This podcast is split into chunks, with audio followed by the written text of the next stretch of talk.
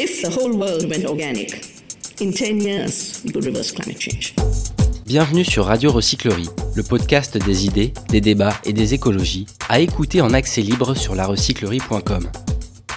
Lors de cet entretien avec Alexandre Monin, nous parlons de démantèlement industriel et de renoncement collectif pour maintenir la Terre habitable. Bonjour Alexandre Monin. Bonjour. Merci beaucoup de répondre à notre micro. Avec plaisir. Vous êtes enseignant-chercheur et en ce début de printemps, vous publiez Politiser le renoncement aux éditions Divergence. Je dois le dire, votre livre est un livre d'une grande portée qui interroge à la fois les techniques et les sciences sociales et qui est donc euh, pleinement en phase avec notre programmation 2023 nommée La volonté de changer. La volonté de changer, qu'est-ce que ça vous évoque? La volonté de changer, c'est euh, pour moi euh, le fait de reconnaître finalement les, défis qui sont les nôtres aujourd'hui et d'essayer d'être à la hauteur de, ces défis. Alors défi, c'est peut-être même un, un euphémisme, mais euh, essayer d'être à la hauteur de la situation, euh, ça implique effectivement de, changer des choses. Et, moi, c'est effectivement ce que, ce que ça m'évoque. Donc, être à la hauteur de la situation, ça suppose déjà de euh, d'identifier à la fois quelles sont les difficultés et quels sont les leviers d'action, et d'essayer en face de bâtir justement une réponse adaptée à ces difficultés. Donc, souvent, ce sont des difficultés qu'on peut apercevoir sans forcément penser qu'on a des leviers d'action. Parfois, il manque les institutions pour euh, le faire, parfois manque les, les, outils pour, euh, pour le faire. Euh, donc il y a effectivement un, un enjeu d'accompagner cette volonté de, de changer, bah, notamment par des savoirs adéquats, par des pratiques adéquates, de, de montrer par l'exemple aussi qu'on est en capacité d'exprimer cette pratiquement cette volonté de, de changer. voilà, ça, ça, ça m'évoque finalement peut-être une étincelle, mais qui doit être accompagné d'autres choses. Et pour vous, un des, grands thèmes qui peut accompagner le changement, c'est le renoncement. Vous écrivez pour que la Terre reste habitable, il faut organiser le renoncement. Alors au regard de, cette euh, crise écologique, diriez-vous que choisir, c'est renoncer, ou plutôt que changer, c'est renoncer? Alors effectivement, choisir, c'est renoncer, euh, comme le dit euh, l'adage. Mais quand on dit ça, on reste toujours dans la perspective de où on met choisir d'abord, renoncer ensuite. Mhm. De la même manière que investir quelque part, c'est aussi renoncer parce que c'est renoncer à investir ailleurs. Donc c'est désinvestir ailleurs. Mais euh, ça n'est pas mettre au premier plan cette question du renoncement, de la fermeture, euh, puisque moi j'entends un peu une équivalence euh, entre les deux. Et par contre, quand on commence à poser cette question du, du renoncement, eh bien le, le cadre est, est, tout différent euh, malgré tout. Donc euh, ne pas la, la, laisser au second plan, euh, s'en emparer directement, ça a aussi des conséquences. Ça a des conséquences quant à la manière de poser les problèmes. Ça a des conséquences également politiques, même si effectivement, quand on pense le, le renoncement, eh bien il faut aussi penser à côté ce que l'on maintient. Parce qu'évidemment, les, les deux aspects sont absolument fondamentaux. On va y revenir, mais on va, on va rester un peu sur cette question du renoncement qui consiste en fait à démanteler certaines infrastructures et donc euh, à éroder nos dépendances à la technique en renonçant collectivement à certains attachements. Euh, mais vous n'êtes pas un technophobe pour autant, Alexandre Monin. Vous mettez en garde contre les relents parfois conservateurs des luttes contre la technique et la civilisation. Seulement peut-on réellement, selon vous, trouver un équilibre entre euh, l'intenable fuite en avant technologique d'un côté et euh, à l'opposé l'arrêt de toute la machine? Eh d'une certaine manière, on n'a pas le choix. C'est-à-dire que euh, la fuite en avant, effectivement, poserait d'immenses d'immenses problèmes. Laisser la technosphère à elle-même grossir encore et encore serait très très compliqué. Et en même temps, sortir du jour au lendemain de cette technosphère. Il faut entendre d'ailleurs les infrastructures, mais aussi d'autres choses. Hein. Il y a les, modèles économiques, les modèles managériaux, donc des éléments qui sont peut-être moins, euh, pas uniquement techniques, euh, ou en tout cas en un sens moins, moins restreint. Et souvent, je, je l'illustre en, en, prenant la, la figure, l'image de, de, la ligne de crête, en disant que mmh. euh, nous sommes dépendants à très court terme euh, d'infrastructures, de modèles, etc., etc. Euh, et quand je dis nous, c'est nous collectivement. Hein. Il y a aussi des, des, modèles, des infrastructures, de la technique dans les pays du Sud global. Hein. C'est pas que dans le Nord global qu'il y a ça. Donc nous sommes dépendants à très court terme de ces techniques, de ces modèles, etc., etc. Et en même temps, nous ne pouvons pas les laisser perdurer tels quels ou grossir euh, à moyen et encore moins évidemment à, à long terme. Donc comment est-ce qu'on on, on fait avec cette situation? On peut pas en sortir du jour au lendemain, ça causerait des dégâts humains absolument majeurs.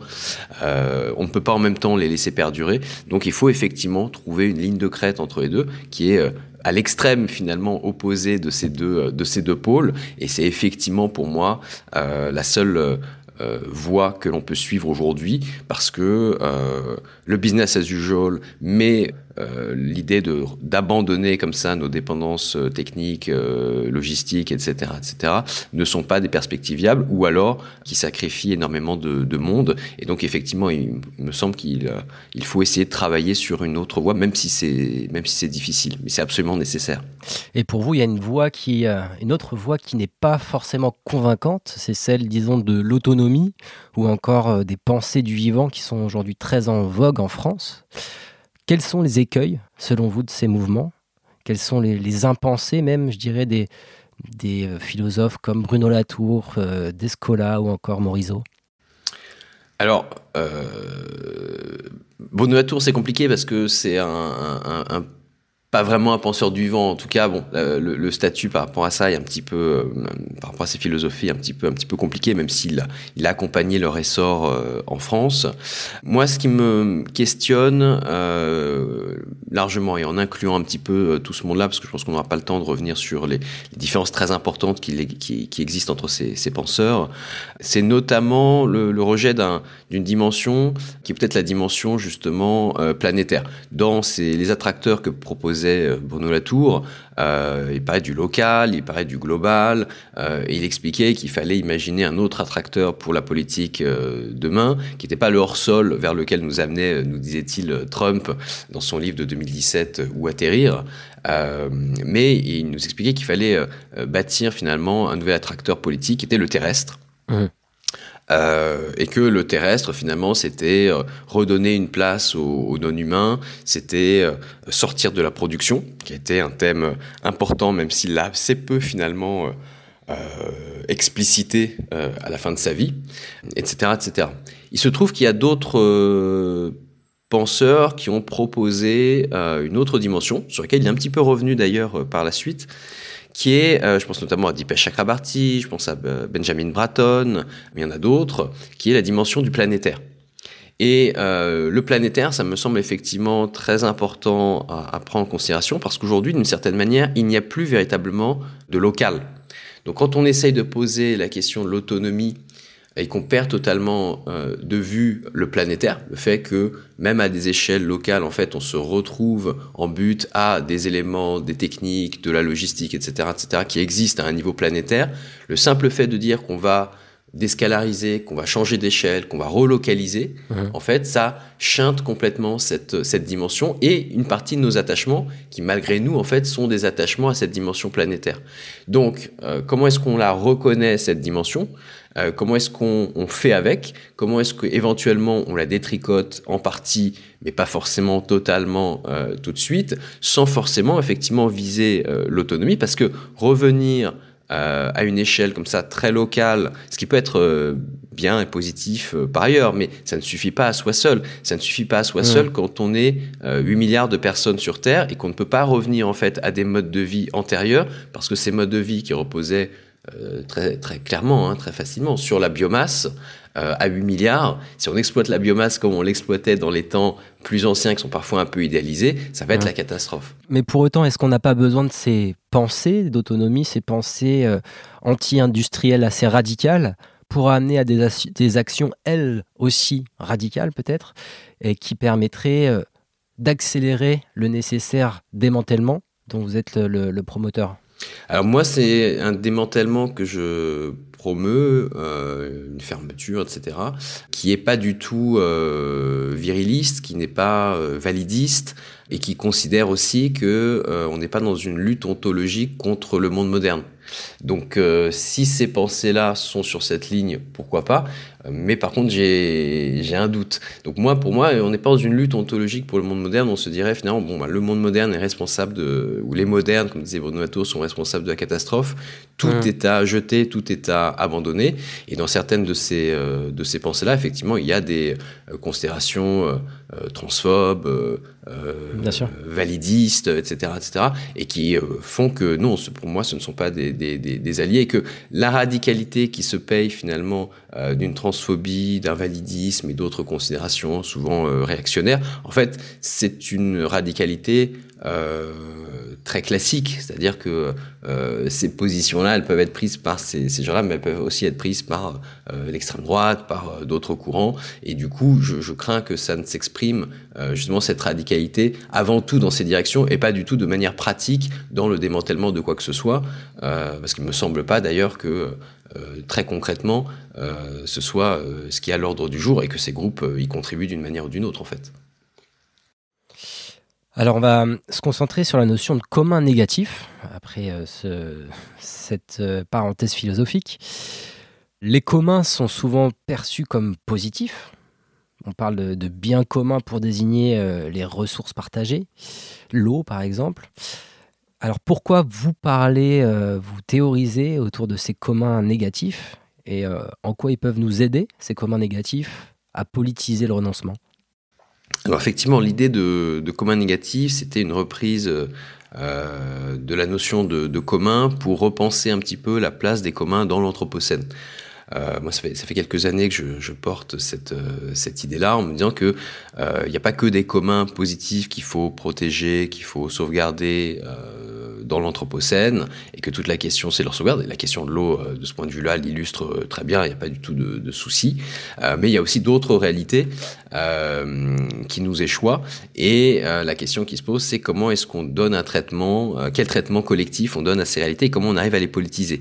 Donc il y a à la fois des, des réalités qui sont des réalités euh, moi j'appelle ça des, ruines, des ruines ruinées qui ressemblent à des ruines, euh, ce qui est très fidèle à, l'esthétique de l'anthropocène, hein, relativement, relativement classique. Euh, donc ça peut être des sols pollués, ça peut être des rivières asséchées, ça peut être des infrastructures en déshérence. on peut imaginer plein de, choses. Et puis il y a des éléments en fait qui, euh, dont le fonctionnement même euh, nuit à l'habitabilité de, de la Terre et auquel malgré tout nous pouvons être attachés de, de, multiples manières. Et donc la question, c'est qu'est-ce qu'on fait de ces réalités-là? Comment est-ce qu'on arrive à les politiser? Alors je précise tout de suite que l'idée de commun négatif, euh, c'est pas d'en faire une catégorie ontologique, en disant voilà, moi j'ai des détestations qui sont euh, bien fondées et je vais les partager mmh. avec mes lectrices et avec mes lecteurs. C'est l'idée plutôt que euh, on peut en faire finalement une façon de s'emparer d'un certain nombre de réalités. Et là, euh, c'est une question stratégique finalement pour les repolitiser, pour dire que ces réalités-là nécessitent un autre, un autre euh, traitement, euh, une autre trajectoire, qu'on leur, peut-être on, les ferme, peut-être euh, on les maintienne, mais à distance, peut-être qu'on s'en accommode. Bon, ça c'est à déterminer au cas par cas. Mais en tout cas, voilà, c'est l'idée que finalement nous, nous, nous, nous habitons dans un monde qui est potentiellement constitué de communs négatifs, en tout cas de très nombreux communs négatifs, et que la question qui se pose, c'est qu'est-ce qu'on en fait aujourd'hui? Donc, c'est qu'est-ce qu'on fait de cet héritage qui pèse, auquel en même temps nous sommes euh, attachés et qu'il faut trouver les moyens bah, tantôt de détricoter, de mmh. démanteler euh, ou autre. Donc euh, euh, ça permet aussi de se dire qu'un certain nombre d'éléments qui ne ressemblent pas forcément à des ruines mais qui sont problématiques, eh bien peuvent être politisés et c'est bien ce qu'on voit autour de nous, autour ouais. de les contestations pardon autour de la 5G, les contestations autour des méga bassines, voilà il y a plein de, de, de, contestations autour de dispositifs, de techniques, etc etc. Et donc moi j'essaie de donner un cadre euh, pour comprendre un petit peu comment est-ce qu'on peut donner une autre trajectoire à ces entités-là. Alors euh, on peut justement s'arrêter sur cet exemple très concret des méga-bassines qui sont présentées comme des solutions d'adaptation, de résilience euh, pour certains. Donc c'est pour vous un commun négatif qu'il nous faut nommer et autour duquel on doit réfléchir ensemble, s'organiser pour comprendre comment euh, arriver à une forme de démantèlement, comment on peut euh, appréhender cette question des méga-bassines euh, à l'aune du renoncement Oui, alors ce qui permet d'en faire un, un commun, c'est la question de l'enquête. C'est-à-dire le fait d'enquêter pour montrer que euh, ces, ces, communs ont une valeur négative en l'occurrence et donc éventuellement euh, mériteraient qu'on euh, les démente là. Alors moi je je, je, je suis pas non plus euh, naïf hein, donc je je suis pas là à défendre une vision totalement dialogique on va dire de la démocratie c'est souvent ce qui a été reproché à John Dewey qui est un petit peu le, le philosophe américain pragmatiste qui a défendu l'idée que la démocratie c'était la capacité justement de s'emparer d'un certain nombre de et pour des collectifs d'enquêter dessus donc c'est une vision dont, dont, je me réclame, puisque John Dewey, c'est aussi un penseur qui mettait en avant le fait que bah, quand on enquête, euh, quand on s'empare comme ça collectivement de ces, problèmes-là, euh, à un moment donné, il peut y avoir aussi des rapports de force, il peut y avoir de la coercition, il peut y avoir euh, des frottements. Simplement, lui disait, il faut pas que ces frottements nuisent euh, à l'enquête. Donc il peut y avoir des frottements, mais euh, toujours dans le but d'avancer finalement l'enquête et qui peut elle-même révéler des choses plus ou moins contradictoire. Hein. Le, monde a été assez grise. Donc, c'est pour ça que moi, je me prononce pas ici, étant donné que je suis pas dans, dans l'enquête, même si je peux avoir un avis personnel sur euh, les méga-bassines, pour lesquels, a priori, j'ai pas de, de, sympathie. Mais comme pour tout, j'imagine que c'est assez compliqué et qu'il y a des facteurs euh, locaux. En tout cas, ça me semble effectivement un exemple tout à fait intéressant. Et d'ailleurs, j'ai l'impression euh, ça n'engage que moi, que euh, c'est plutôt cette démarche d'enquête, de production d'expertise, de la valoriser euh, devant les tribunaux, etc., etc., qui, en l'occurrence, gêne le pouvoir, que jusqu'ici les, les manifestations qui ont plutôt renforcé des réponses euh, répressives mmh. et dont très visiblement certains ministres font leur miel pour leurs ambitions personnelles. Mmh. Après, ces deux mouvements vont ensemble peut-être. Tout à fait, tout à fait. Et donc, vous insistez vraiment sur la, cette notion de politisation et de démocratie. Vous dites qu'il nous faut tordre le cou à un cliché, celui que la démocratie serait fondamentalement inadaptée à l'urgence climatique. Donc ça, c'est vraiment central pour vous dans votre travail. Mais comment politiser certaines questions qui nous semblent aujourd'hui intouchables, comme les questions par exemple du numérique? Est-ce que ça vous semble jouable de se saisir de cette question du numérique, des communs négatifs Alors, du numérique? en tout cas, oui, effectivement, ça me semble, ça me semble très important. Et il me semble très important aussi, justement, de, de sortir euh, d'une sorte de, de lutte euh, ontologique contre le numérique euh, qui pratiquement produit pas forcément grand chose Mmh. et de se dire que peut-être que demain, de manière un peu plus concrète, euh, si on veut opérer entre guillemets une transition, une bifurcation, une redirection, c'est des termes qui ont un peu plus de, euh, de poigne, on va dire, euh, bah peut-être que une des, des, conditions ce serait de démanteler les grandes plateformes euh, qui existent. Moi, j'y suis par exemple personnellement tout à fait, tout à fait favorable. Les, les plateformes de, de, réseaux sociaux, ce serait qui semble social... aujourd'hui intouchable, il faut le dire. Qui semble intouchable, mais mais mais euh, c'est intouchable jusqu'au jour où, où c'est touché. Alors peut-être pour, pour répondre à ça, j'ouvre le livre justement par un exemple euh, qui me semble intéressant, c'est l'exemple de la crise de l'azote aux Pays-Bas, qui est intéressant parce qu'il montre que un, un, pays qui est deuxième exportateur agricole euh, au monde, quand il met en place un dispositif qui permet de co continuer à, polluer euh, en déversant de, l'azote, que ce soit dans l'atmosphère ou dans les sols, et que ce dispositif est retoqué parce que attaqué par une petite fondation écolo locale et une ONG, et l'Europe, que ça passe aussi par l'Europe, eh bien, se retrouve obligé de ben, changer complètement sa, trajectoire. Et donc, une chose qu'on n'aurait pas imaginé possible parce que c'est vraiment une activité stratégique pour ce pays-là, euh, parce qu'on pourrait se dire, bah, le capitalisme ne laissera pas faire, les industriels ne laisseront pas faire, le gouvernement, qui est en plus libéral conservateur, euh, ne laissera pas faire, et au final, c'est ce gouvernement libéral conservateur qui mmh. fait bifurquer le pays, qui le fait entrer dans une crise euh, politique euh, inédite. Donc pour moi, on va être et de plus en plus confronté à ce type de situation. Et il y a même un enjeu à trouver les bons leviers d'action pour déclencher en fait ce type de, de, situation. Ce qui est aussi un aspect démocratique puisque ça vient de la société civile mmh. qui finalement alerte sur le danger d'un certain nombre euh, de réalités. Ici, c'est euh, les rejets liés à l'azote, notamment dans les zones Natura 2000. Mais euh, voilà, il faudrait pouvoir euh, travailler sur euh, les raisons qui euh, amènerait peut-être à un démantèlement ou une socialisation de ces plateformes. Et à mon avis, on peut, on doit pouvoir en trouver. Oui, parce que c'est précisément le risque, que, le risque que ce démantèlement soit brutal, autoritaire, antidémocratique. Alors, comment éviter justement que, ces questions du démantèlement, du renoncement soient récupérées par une forme de capitalisme qui viendrait accroître à nouveau les inégalités? Alors tout à fait, il euh, y, y, a deux risques ici. Dans, l'exemple de la, crise euh, de l'azote euh, aux Pays-Bas, le risque a été un risque lié à l'attentisme. Au fait de ne pas agir, alors qu'en fait, vu le modèle agricole extraordinairement euh, intensif euh, des Pays-Bas, eh bien euh, cette crise de, de l'azote était très largement prévisible et anticipable. Et donc le fait d'en sortir aurait effectivement évité à quelques gouvernements que que ce soit, que ce fut la, la, crise politique dans laquelle le pays est maintenant plongé depuis plusieurs années. le dispositif dont je parlais tout à l'heure a été retoqué en 2016, donc c'est pas une crise qui est qui est récente. Et comme cette anticipation n'a pas été euh, faites, eh bien, les mesures prises sont d'autant plus brutales. Moins on anticipe, plus les mesures prises de renoncement, de fermeture sont brutales. D'où le fait qu'on a une crise politique euh, qui s'accompagne euh, de, de, de, la circulation de récits euh, complotistes, racistes, etc. Donc ça met vraiment le, le, pays dans une situation très euh, très difficile. Et ce qui est intéressant ici, c'est que c'est la société civile qui a essayé d'anticiper comme elle l'a pu la nécessité justement de renoncer à euh, ce modèle euh, parce qu'il n'est pas, il n'est pas viable euh, localement.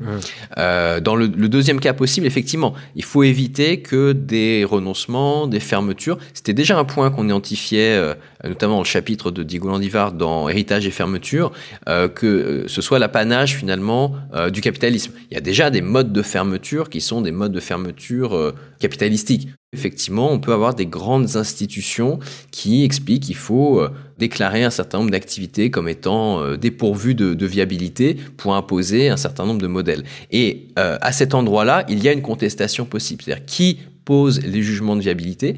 Et là, dans cet exemple, c'est très intéressant parce qu'on a la Banque mondiale qui s'appuie sur le réchauffement climatique global sans aller voir exactement la situation sur place pour dire l'agriculture sur les côtes du Bangladesh euh, n'est plus viable. Alors que si on regarde précisément ce qui se passe en allant sur le terrain, on a des réponses extrêmement différentes et on voit qu'en fait, euh, la montée des eaux n'est pas due euh, uniquement à cette cause très globale qui est le réchauffement euh, climatique, mais à des causes euh, beaucoup plus locales, proches, et qui sont liées à des activités économiques qui ne sont pas remises en cause justement par la Banque mondiale. Donc c'est là où il y a vraiment un sujet de controverse, de résistance politique, et qu'il faut évidemment investir, et qu'il faudra investir de plus en plus dans les prochaines années. Investir pour se réapproprier les communs négatifs que l'on ferme, euh, et investir pour contester un certain nombre de, fermetures qui vont être proposées euh, et qui en fait vont maintenir une forme de, statu quo.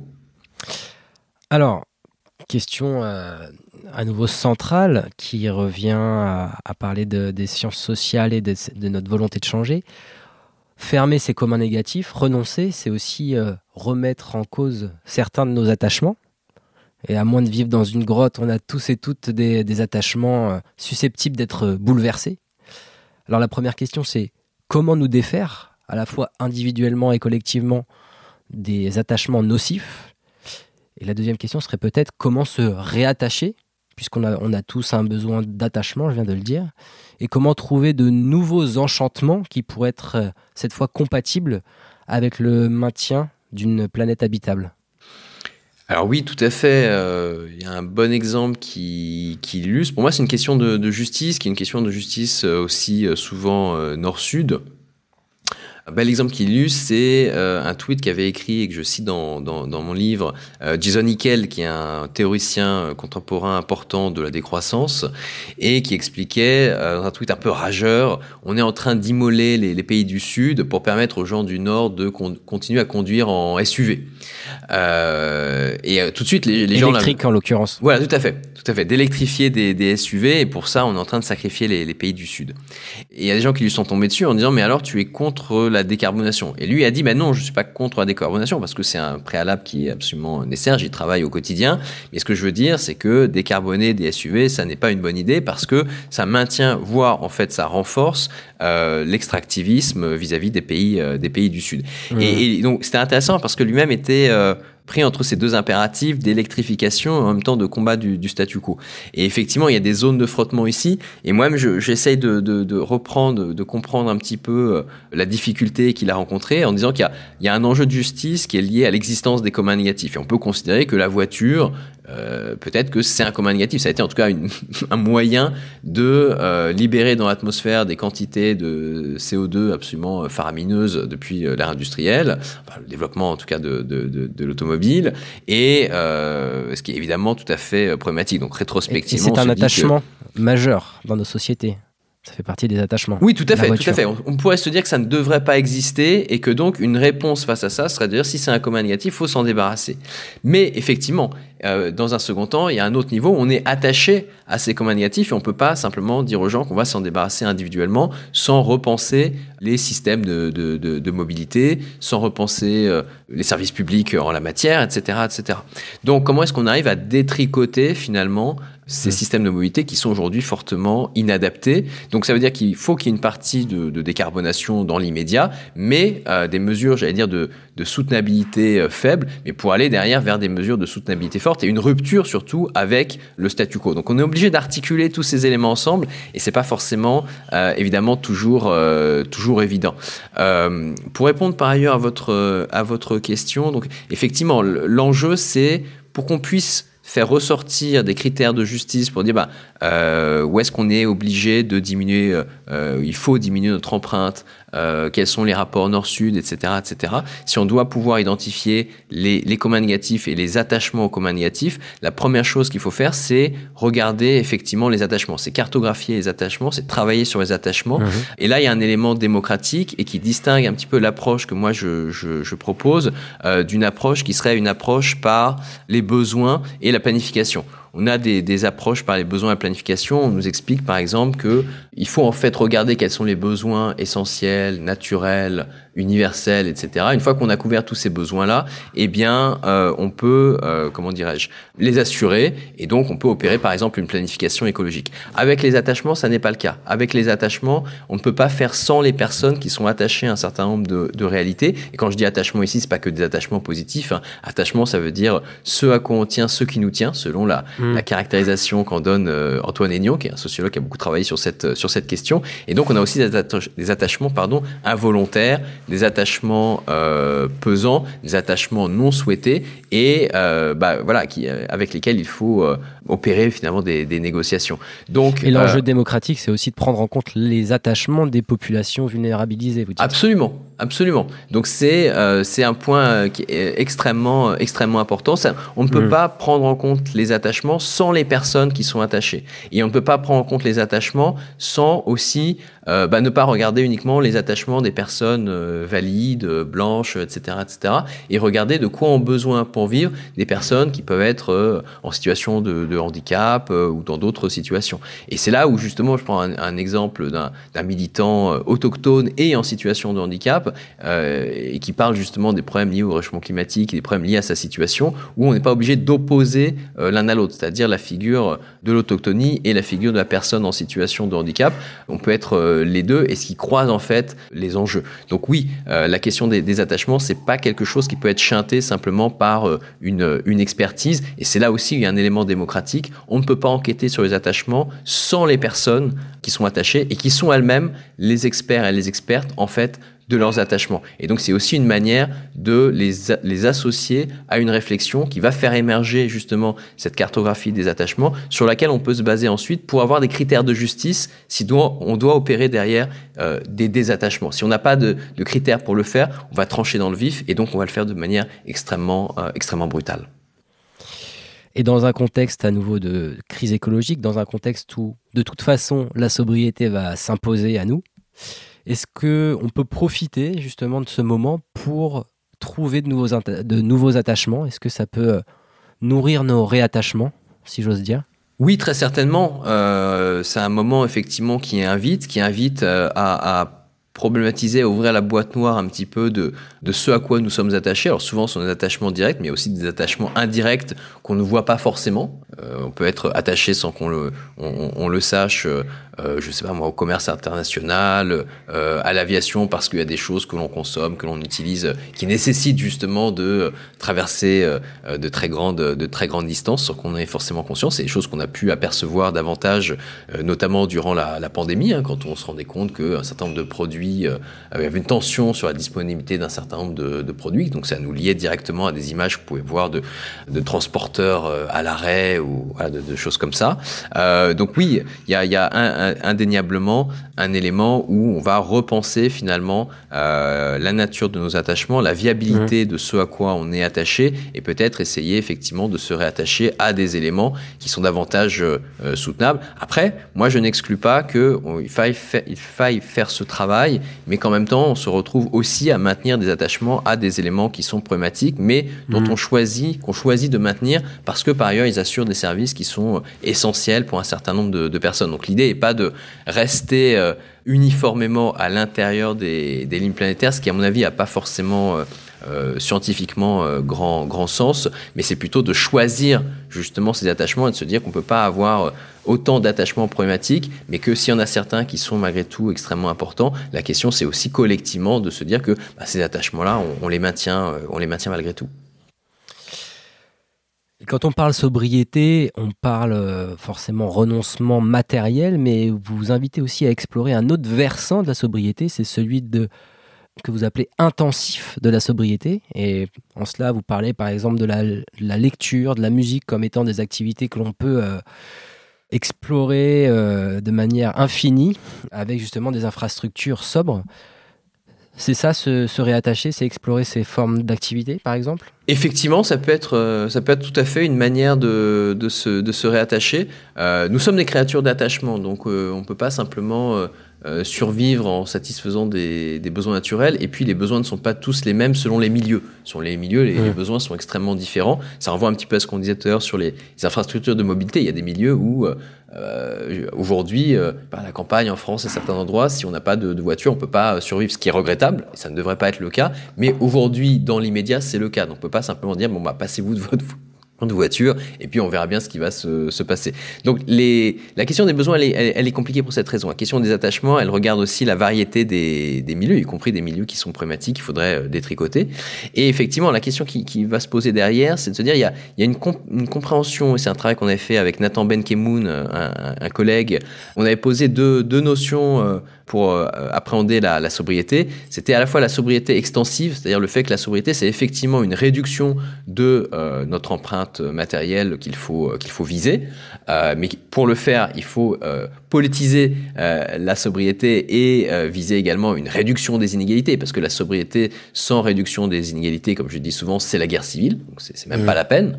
donc la, la, la, condition, la précondition pour aller vers la sobriété, c'est de lutter contre les inégalités, ce qui est d'ailleurs quelque chose que, toutes les études qui parlent de, de, réchauffement climatique et des réponses qu'on doit lui donner mettent en avant que euh, un point politique fondamental dans la littérature scientifique sur ces questions, c'est la lutte contre les inégalités. Donc ça, c'est un point qu'il faut évidemment remettre euh, au, centre. Mais à côté de ça, il y a aussi une dimension euh, un peu différente parce que la lutte, euh, pardon, la sobriété extensive, la diminution de notre empreinte, peut-être ne suffit pas à elle seule. C'est-à-dire qu'il y a des gens qui vont nous dire qu'on va trouver une satisfaction dans cette diminution.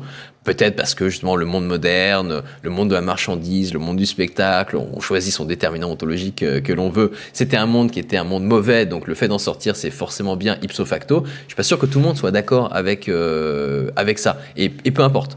Mais euh, si on veut pas en faire qu'une question comme ça philosophique où il faut avoir lu tout de bord ou toute la critique de la valeur pour finalement être en capacité euh, d'aller vers la sobriété, eh bien il y a aussi une manière de se dire qu'on peut intensifier notre rapport à l'expérience avec une empreinte matérielle, technique, infrastructurelle moindre. Effectivement, euh, la question de euh, la question de la lecture, la question euh, du fait de, de jouer de la musique, par exemple, quand on parle à répétition finalement on génère de la satisfaction, on génère du plaisir, etc., etc., avec finalement une empreinte euh, environnementale, une empreinte matérielle extrêmement faible. Effectivement, c'est un type de pratique peut-être qu'il faut aujourd'hui valoriser ou revaloriser pour mettre en, en cause euh, d'autres pratiques. Typiquement, euh, aujourd'hui, l'écoute euh, musicale a sans doute une empreinte matérielle beaucoup plus importante que la pratique d'un instrument, ce qui est assez paradoxal finalement. Qu'en tant que consommateur, on a une pratique beaucoup plus importante qu'en tant qu'acteur et producteur finalement de musique.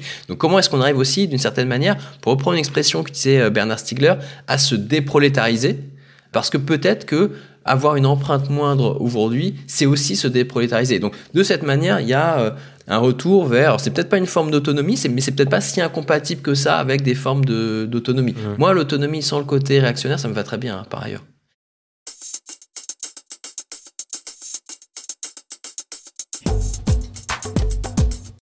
Alexandre Monin, quel a été votre plus grand déclic écologique? Alors c'est sans doute d'avoir travaillé dans un institut de recherche en informatique. Moi, j'ai travaillé dans un institut de recherche en, informatique entre 2014 et 2017. J'ai travaillé chez INRIA à Sophia Antipolis. J'étais le premier, peut-être le dernier philosophe embauché, embauché par INRIA, parce que j'en ai démissionné. Donc moi, je suis pas déserteur, mais je suis démissionnaire. Et en fait, je vivais. Alors voilà, je vivais dans un monde qui était un monde euh, tout numérique. Euh, L'horizon pour demain, c'était un monde tout numérique. Donc c'était le monde de la smart city, des objets connectés. Alors c'était pas encore le monde de ChatGPT parce qu'on n'était pas encore exactement euh, là-dedans, mais c'était en train d'émerger. Et donc il n'y avait pas de questions finalement à se poser. Et euh, ça me rappelle cette conférence de Gérard Baird. Je sais jamais si c'est pourquoi et comment le monde devient numérique ou comment et pourquoi, peu importe. Mais en tout cas, le monde allait devenir numérique. Hein. C'était une conférence de, de 2000, un cours de 2008 au Collège de France. Et donc le fait de contester finalement ça, d'essayer en tout cas de resituer ce monde numérique dans, euh, on peut dire ici l'anthropocène, euh, on choisit le scène que l'on veut, mais en tout cas dans une perspective euh, plus vaste, eh bien ça permettait de, suspendre finalement la réalité de ce monde projeté, parce que c'est quand même un monde projeté, hein, qui peut aussi, si on le souhaite, euh, et si on y travaille politiquement, avec des frottements, mais ne pas advenir. Et donc ça m'a amené aussi à me poser la question de comment ne pas faire advenir ce monde-là si on considère qu'il est absolument dépourvu de viabilité, si on considère que c'est un monde zombie, pour parler comme José Qui parle des technologies zombies, bah, le numérique ce sont aussi des technologies euh, zombies. Alors ça ne veut pas dire qu'on peut s'en passer du jour au lendemain, ça ne veut pas dire que tout est négatif, mais elles ont aussi un aspect zombie. Et en tout cas, ce qui est certain, c'est qu'un monde qui tournerait uniquement autour de ces technologies serait un monde effectivement zombifié et donc il y mmh. aurait euh, un grand nombre de, soucis. Donc voilà, comment est-ce qu'on euh, on, ouvre finalement des possibles au-delà de cette chape de plomb euh, Ça, ça a été moi mon, déclic, mon déclic écologique. Et derrière, effectivement, ça, ça ouvre beaucoup de, possibles. Si on suspend la réalité qu'on essaye de, de, nous vendre, y compris dans des instituts comme ça qui travaillent à faire advenir cette réalité, effectivement, en fait, c'est un comportement très contestataire et d'où effectivement à la fin la, la démission que j'ai que j'ai posée. Dernière question. Comment imaginez-vous le monde dans 20 ans si on parvient dans les pays du Nord global, disons, puisque on est quand même les pays qui avons la, la responsabilité historique du réchauffement climatique, si on parvient à organiser, à politiser le renoncement projection dans 20 ans C'est une bonne, euh, une bonne question. Euh, si on arrive à, susciter et à encaisser des crises comme celle euh, dont je parlais aux, Pays-Bas, mais en les multipliant finalement dans plein de, domaines, c'est un monde, bah, dans un premier temps, fortement déstabilisé, comme on le voit, parce que bah, la dépendance au sentier, la dépendance, le, les, attachements, etc. sont très euh, sont très forts. Euh, mais pour moi, c'est un monde qui de toute manière va euh, s'imposer à nous. La question, c'est plutôt de d'anticiper en fait les changements qui vont intervenir parce que quand on regarde dans tous les domaines euh, on a une discussion avec Emmanuel Bonnet avec le, le VP d'une entreprise du CAC 40 et euh, Emmanuel qui travaille sur l'exemple des stations de ski lui disait bah voilà en fait toutes les organisations ont leur neige qui est en train de fondre donc ce sur quoi elles euh, elle repose, euh, qui est en train de, de fondre. Euh, même s'il y a des plans pour avoir de la neige artificielle, de la neige de culture, etc., etc., ça n'a pas forcément fonctionné. Et donc, si cette neige est en train de fondre un petit peu dans toutes les organisations, eh bien, de toute manière, ces changements vont en réalité s'imposer à nous. Et la question, c'est comment est-ce qu'on crée aujourd'hui, on nourrit des milieux qui soient suffisamment non toxiques et des cadres d'action qui soient suffisamment dépourvus de toxicité pour qu'on puisse faire face à ces situations qui vont s'imposer à nous. Donc voilà, pour moi, le, dans 20 ans, ce serait, euh, euh, si on a bien travaillé, d'avoir un, un, monde euh, qui n'est pas aussi toxique qu'aujourd'hui. Et je reboucle sur ce que je disais sur les, les, plateformes, les réseaux sociaux, etc. Je pense que ce sont aussi des, des environnements numériques qui contribuent très fortement et qui se nourrissent de cette toxicité. Et c'est aussi pour ça qu'on a besoin de les, urgemment de les socialiser. Alexandre Monin, merci pour votre regard critique. À bientôt. Merci beaucoup. À bientôt.